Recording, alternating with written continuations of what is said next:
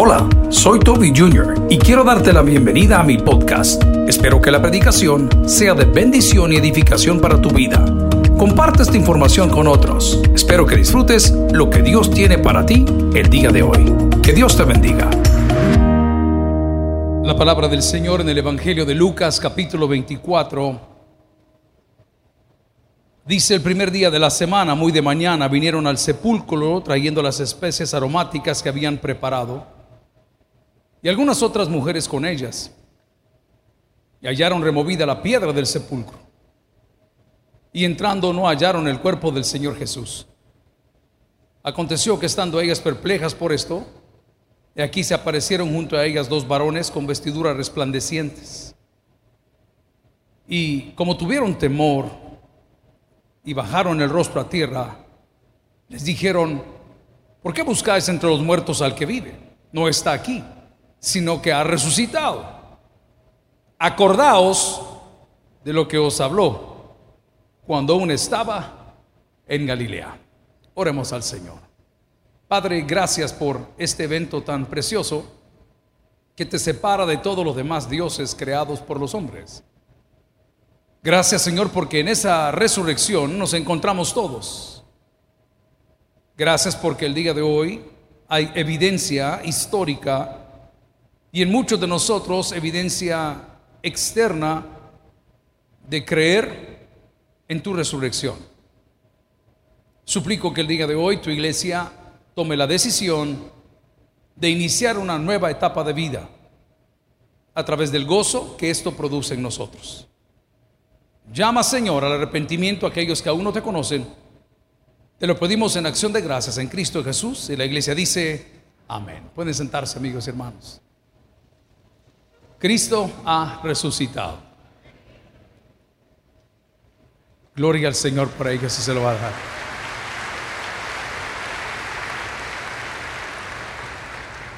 La pregunta es si ha resucitado en ti. Si Cristo ha resucitado en ti y en mí, algo debió haber cambiado. Alguna prioridad ya no es la misma, alguna amistad ya no es la misma, alguna actitud no es la misma. Y quiero que en esta mañana no te sientas mal porque vendrán momentos tan difíciles donde te vas a sentir solo como estas mujeres. Y vas a bajar el rostro a tierra como estas mujeres. Y vas a tener temor como estas mujeres. Pero la pregunta es, ¿ha Cristo resucitado en nosotros? Todos los sermones que se predican el día de hoy están dando por sentado que resucitó. ¿Y qué si no resucitó? Hay diferentes teorías en cuanto a la reducción de Cristo. Una de ellas se llama la teoría del desvanecimiento. ¿Cómo se llama? La teoría del desvanecimiento donde dicen los estudiosos que a causa de todo lo que le habían hecho, a causa de la deshidratación, a causa de el camino este de las caídas, de las levantadas que llamaron al otro Pedro, al otro que llevara la cruz y que lo llevaron al Gólgota y las horas que pasaron, él se desvaneció. Y que lo fueron a meter a una tumba, como era tradición en aquellos momentos, como lo es todavía en muchos países, y lo encerraron, pero con el paso de las horas el hombre volvió en sí. Ahí podemos argumentar que las especies aromáticas que se habían preparado para esa situación eran demasiado fuertes como para que él pudiese permanecer encerrado por tanto tiempo. Otra teoría se llama la teoría de la imposición. ¿Cómo se llama? La teoría de la imposición. Y esa argumenta, pocos la defienden hoy, que sus discípulos y los hombres y las mujeres que amaban a Jesús llegaron al sepulcro, neutralizaron al policía que estaba ahí, al guardia, sacaron el cuerpo y se lo llevaron. Para hacer creer que todo lo que él decía era verdad. Pero si eso es cierto, no podría Jesús haber aparecido camino a Maús a sus discípulos caminando delante de ellos. Y otra cosa importante, sus discípulos en el momento de la crucifixión se dispersaron y se fueron todos a casa angustiados. Pero de repente cuando oyeron la noticia de su resurrección, todos, casi todos, terminaron pagando con su vida por predicar el mensaje que habían escuchado de Cristo. Pero para nosotros los cristianos que damos por sentada la resurrección de Cristo por la fe y por las evidencias internas, externas, Josefo Flavio lo, lo, menciona en sus libros, mencionan tantas cosas que habían suscitado y sucedido. Sabemos que ha resucitado porque hoy vive en nosotros, porque está en nuestro corazón, porque el día que Él llegó a nuestra vida, todo lo que no funcionaba comenzó a funcionar. Todo lo que yo odiaba, lo comencé a amar. Todo lo que yo despreciaba, lo comencé a buscar porque ya no vivo yo, mas Cristo está vivo en mí. Gloria al Señor si se lo va a regalar.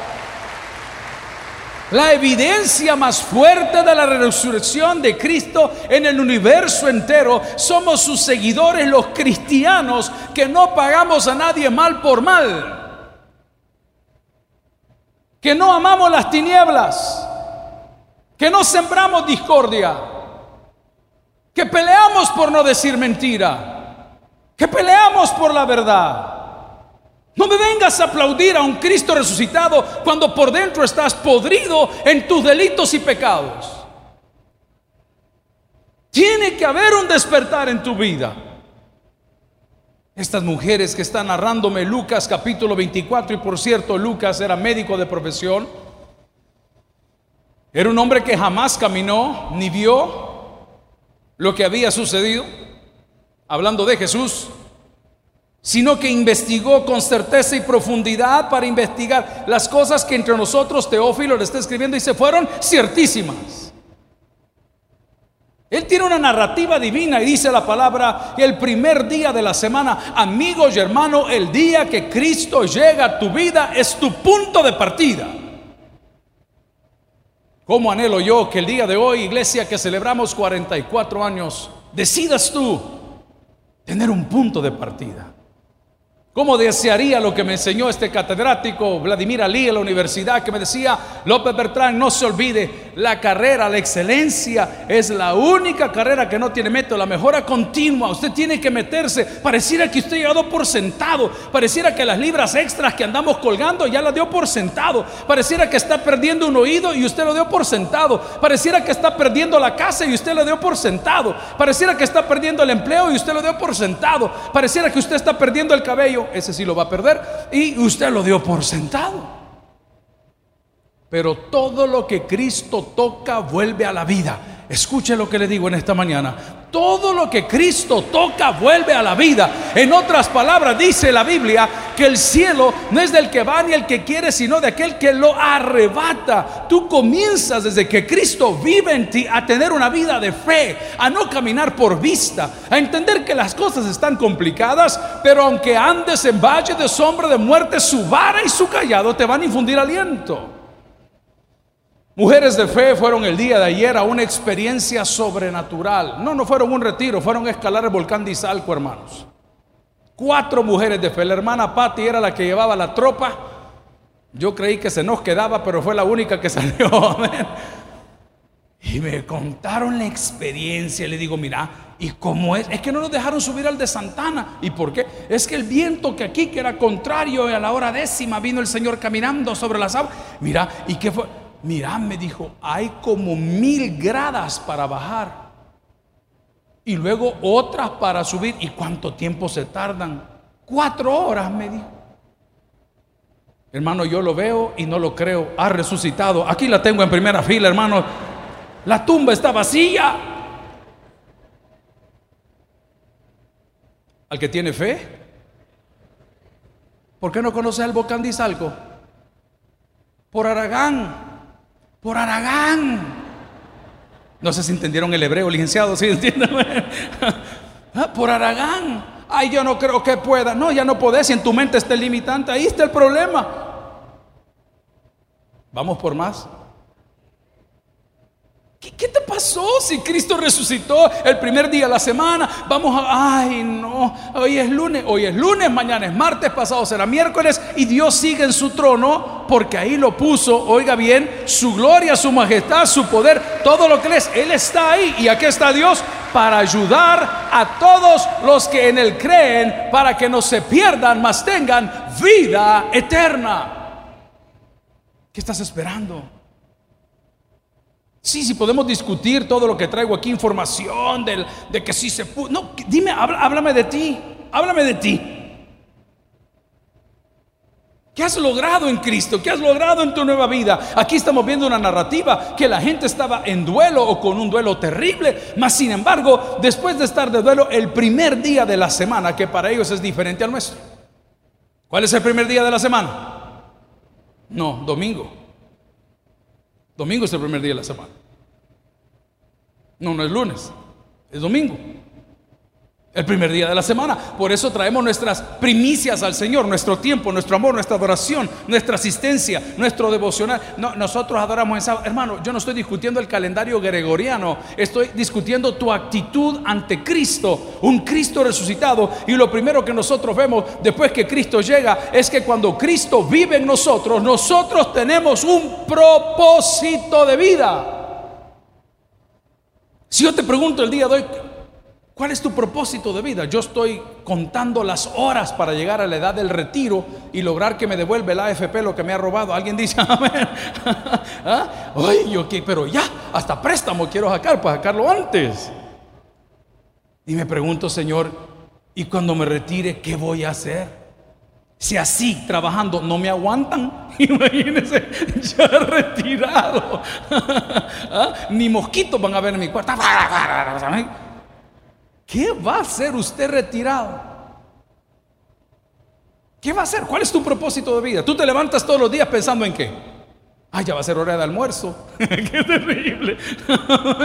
¿Ah? La señora termina de fregar los platos.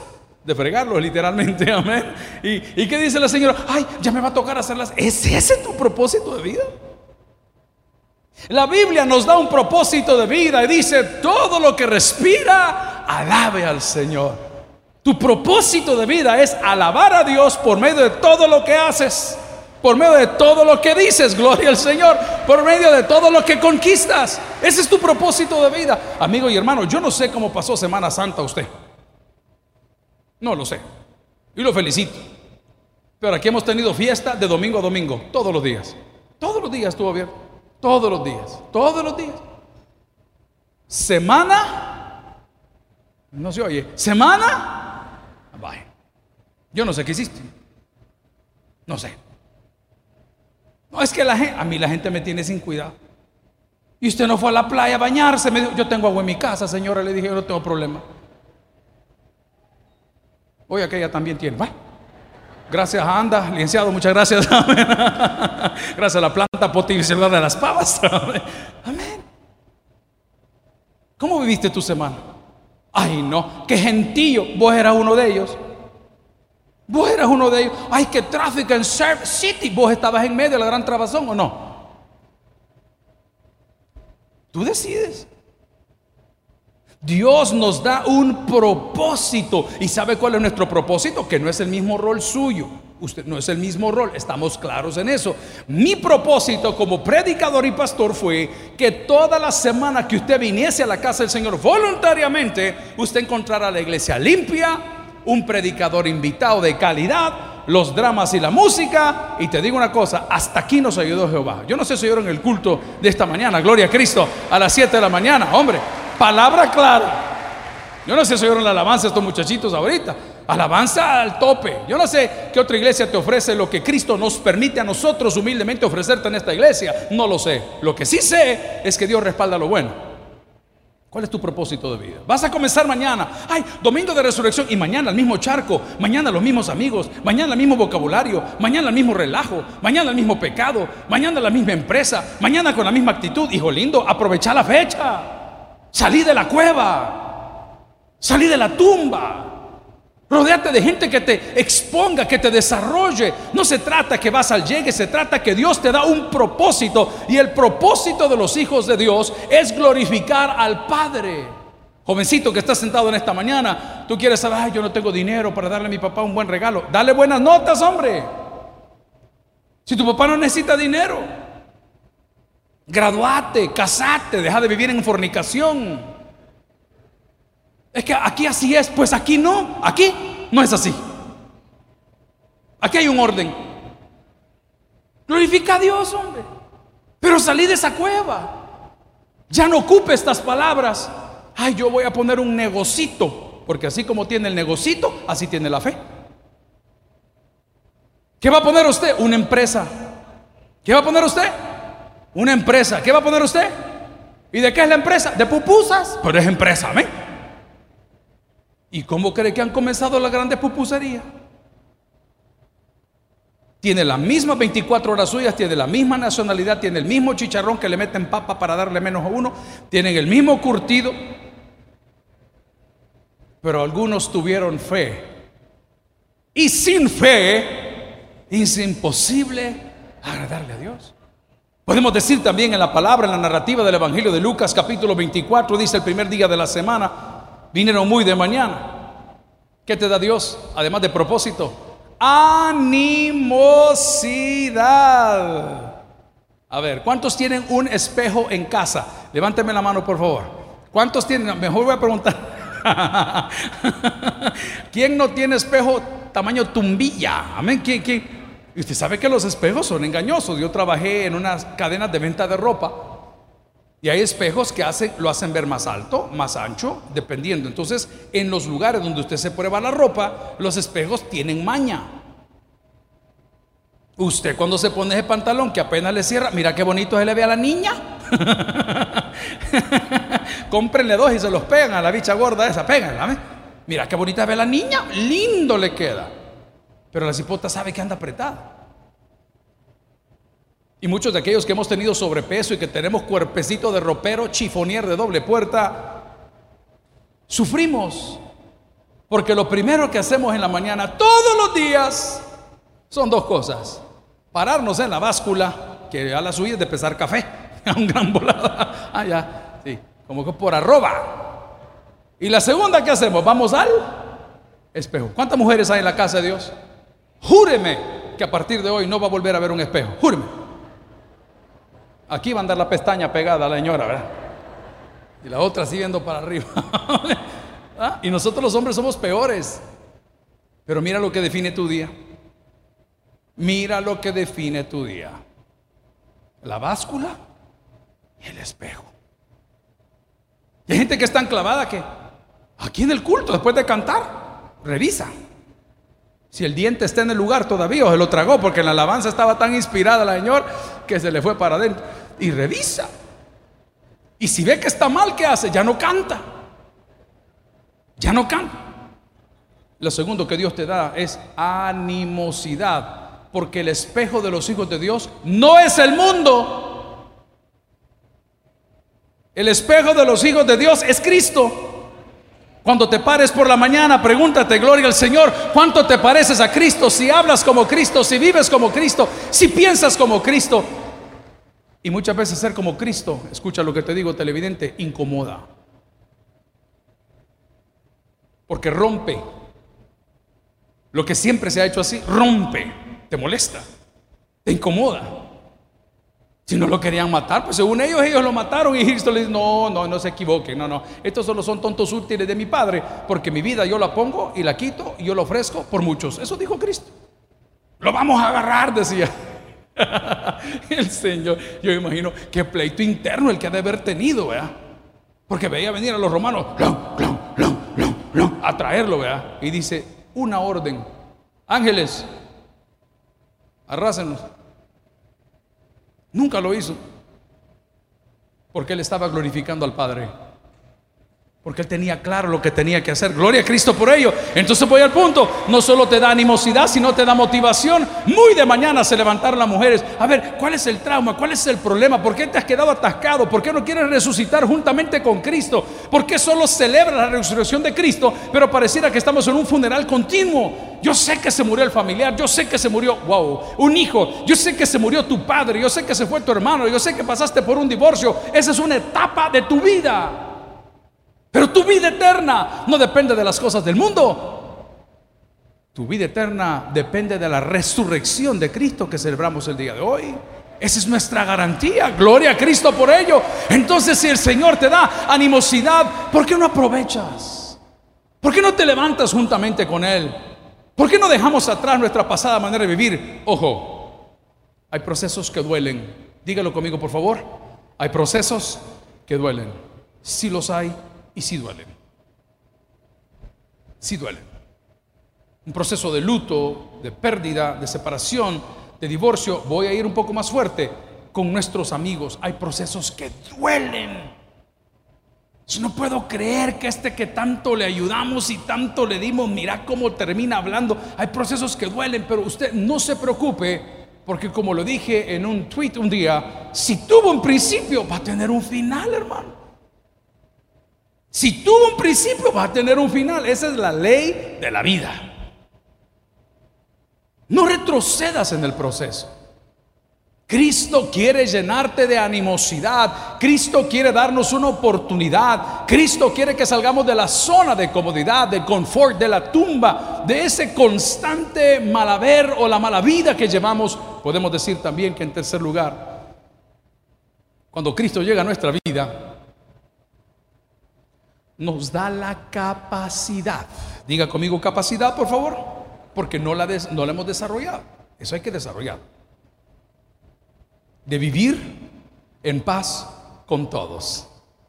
Dígalo conmigo. De vivir en paz con todos. ¿A quién se le apareció Cristo camino a Maús? A los incrédulos y no les había dicho.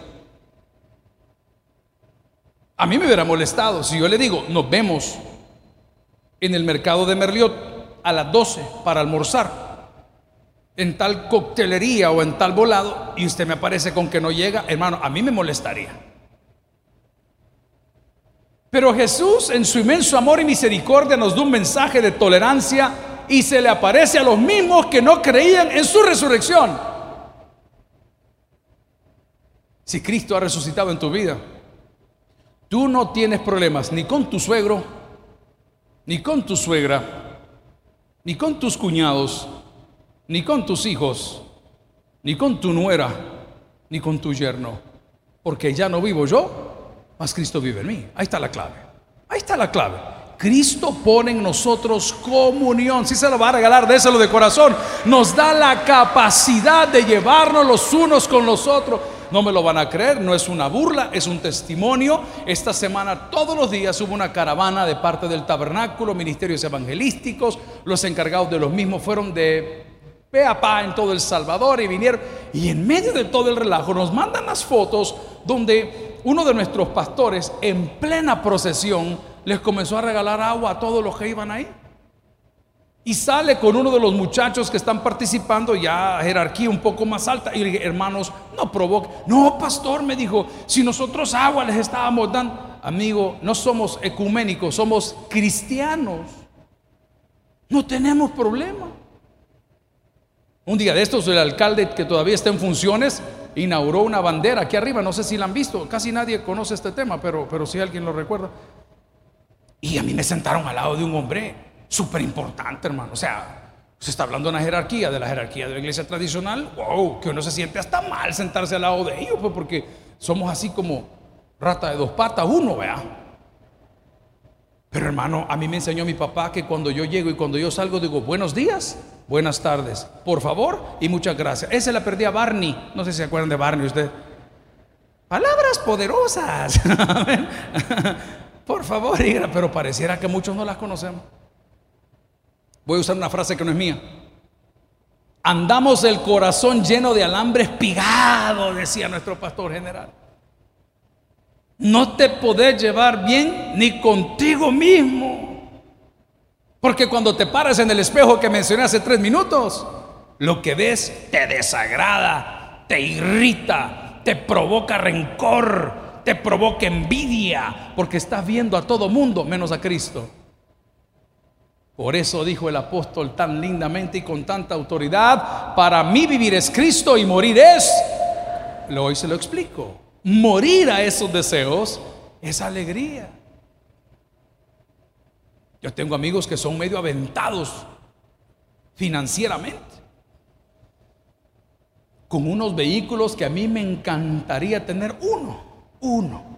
Pero me con los carrazos, hermano, que uno que está en la edad del viejo verde, se lo voy a definir, amén. Entre 40 y 55 con actitud de 18.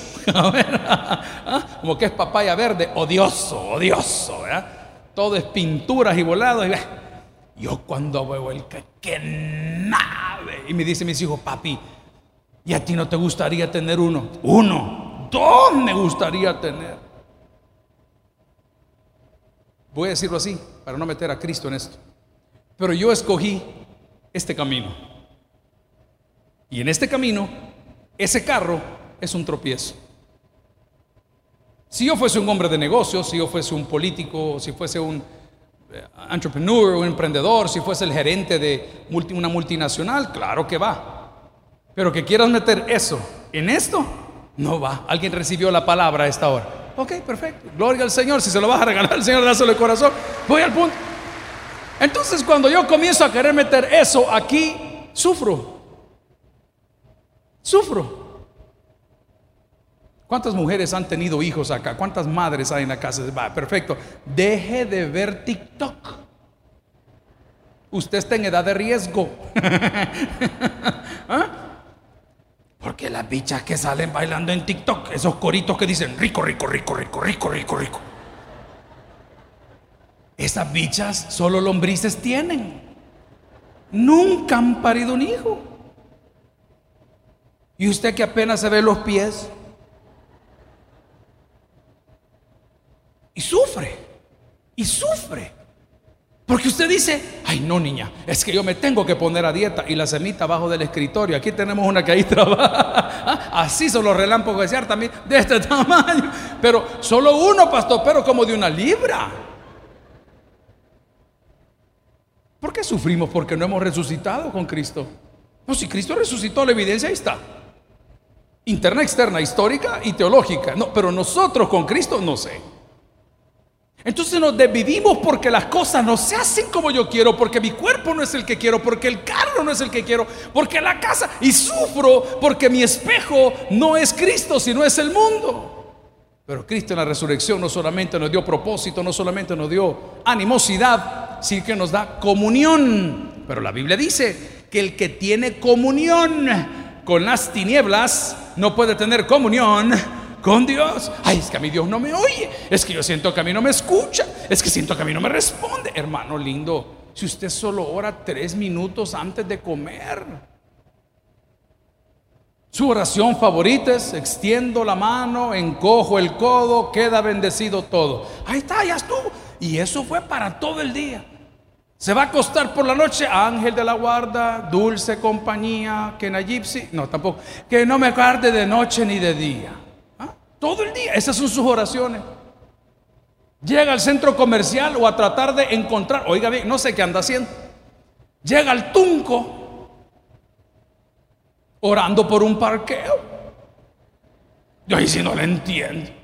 San Judas Tadeo, dame un parqueo. Esas son sus oraciones. La vida de oración no es pasar de rodillas, es pasar constantemente hablando con Dios. Es encomendar a Dios todo. Señor, bendice mi familia, bendice mi casa, mi entrar, mi salir, bendice a mis hermanos. Porque Dios nos permite tener comunión. La pregunta es si has resucitado juntamente con Cristo, ¿con quién tienes comunión hoy? A ver, hagamos el examen. ¿Cuántos de tus amigos te invitaron a venir a la iglesia esta Semana Santa? Pregunta número uno. Pregunta número dos. ¿Cuántos de tus amigos te sugirieron que en tu casa hicieran una vigilia el sábado de gloria? Como aquel. Mm. ¿Ah? ¿Cuántos? ¿Cuántos? ¿Cuántos en esta semana llegaron a tu casa a decirte, mira, deberíamos de reunirnos para darle gracias a Dios por todo lo que nos ha dado? Y la pregunta número tres. Y la cuatro es personal. ¿Cuántos días de la semana lograste adorar a Dios en Semana Santa? Vaya, entonces no te estés quejando. Me lo mataron en el seguro, dicen todos los que fueron al Mahahual. Ya lo vieron la foto. De seguro ahí en la iglesia fue, hermano, por el amor de Dios. Pero su espíritu en nosotros nos permite desarrollar comunión, ojo, primeramente con Él y luego con todos los que nos rodean. Porque su palabra dice que el que está en paz con él, él hará. ¿Cómo? No sé. Que todos estén en paz con nosotros. El día de hoy, en su resurrección, tú puedes encontrar un propósito, tú puedes encontrar animosidad, tú puedes encontrar comunión y lo más importante, hoy puedes encontrar al amor de tu vida. Oiga lo que le digo. Cuántas muchachas yo las veo y a mí me alegra ver a la generación anterior que aquí están y aquí vamos luchando. Pero he visto a tantos salir de aquí golpeados. Y los sigo viendo perdidos. Yo ahí los sigo en las redes sociales, cuando puedo les pongo un mensaje, ¿qué tal? ¿Qué hubo? ¿Cómo vas? Y, ay Señor, algún día digo yo, algún día, porque Dios tiene un corazón de padre. El pastor necesita desarrollar un corazón de padre que cuando tiene que ser duro, tiene que ser duro, pero también tiene que ser compasivo. El pastor no es un líder, es un guía. Y él recibe a la gente. Pero cuando te hablo del amor de tu vida, uy, aquí me voy a meter en Honduras. ¿Hay hombres en la casa del Señor? ¿Hay hombres? Bien, quedamos algunos. Voy a volver a preguntar. ¿Hay hombres en la casa del Señor? Esto no se lo vayan a contar a su señora, por favor. Pastor, usted no está incluido. Pues, pues la señora. No hay nada, nada mejor. No hay nada. Arriba de Dios no hay nada. Pero quiero ilustrar algo. Hay alguien en tu vida que te marcó que jamás lo vas a olvidar. Es otro tipo de amor ahora, yo entiendo, no es eros. Pero sabes que te dio la mano, sabes que, que te echó la upa, sabes que te dio a salir de un problema. Y esta persona tiene tu respeto, tu admiración. No una relación, no de ninguna, pero siempre hay alguien. Hay mujeres en la casa del Señor. Ustedes no califican para esto. Vamos Hoy resulta que todos cadáveres saliendo del closet. ¿Ah? Así vi el otro día, ¿cuál? ¿El carpintero? ¿El bombero? ¿El pastor? ¿El militar? ¿Cuál? ¿Cuál? Hay alguien en tu vida que te echó la mano. Le voy a contar un testimonio. Estábamos el día, durante la semana, en agradecimiento a los ministerios de la iglesia, a la mayoría, nos faltan varios, les dimos una cena en la nueva cafetería. Terminaba el culto y nos reuníamos. Y un joven del ministerio de alabanza sacó su billetera y de la billetera sacó una tarjeta. Y me dijo, ¿conoce usted esta persona? Decía masajes a domicilio. Para edades maduras. Decía ahí, vea el nombre, fulano, apellido Martí Corena. Inmediatamente mi mente retrocedió a 1989, 88, 87. 19, 18 años. Sí, le digo, pero él ya murió. No, me dijo. Él hace Uber. ¿A dónde? Aquí en El Salvador. Y el día que yo lo pedí, me dijo, comenzamos a platicar y algo salió de la iglesia y me dijo, yo conozco a Toby. Entonces, ¿es el hijo? Sí, me dijo, seguramente sí, aunque ella es un poco mayor. Y le digo, ¿y hace cuánto fue esto? Hace como un año, pastor. Inmediatamente agarré la tarjeta, marqué el número ahí mismo y Dije, a ver si me contestan. Y, me contestaron. ¿Aló? Rafa, Lapa, le digo, Lapa. ¿Sí? ¿Te habla Toby? No, hombre, hermano, ¿qué pasó? Con este bicho, desde puros de marihuana hasta cigarros de tabaco, hasta lo que se le puede ocurrir, todo lo que usted viera que sed me daba, hermano. Yo sentía un gran amor, pero yo no tengo tal gratitud para con él como con su papá. Porque su papá, cuando yo ganaba 3 dólares, 15 centavos la hora, lavando inodoros y sacando la basura en un McDonald's de Estados Unidos, terribles negreros, ese hombre me dio la oportunidad de llegar a lavar baños, pero a una gasolinera. Y me dijeron, te vamos a pagar 6 dólares 50 centavos la hora. Y me dijo, ¿sabes qué? Yo te voy a recomendar, yo te voy a presentar, yo te voy a poner. Y por gracia de Dios, en él y por su amor, el papá de mi amigo, me dieron la oportunidad de poder trabajar. ¿Cómo se paga ese favor? Hoy que yo estoy aquí predicando, mañana pueda que no esté.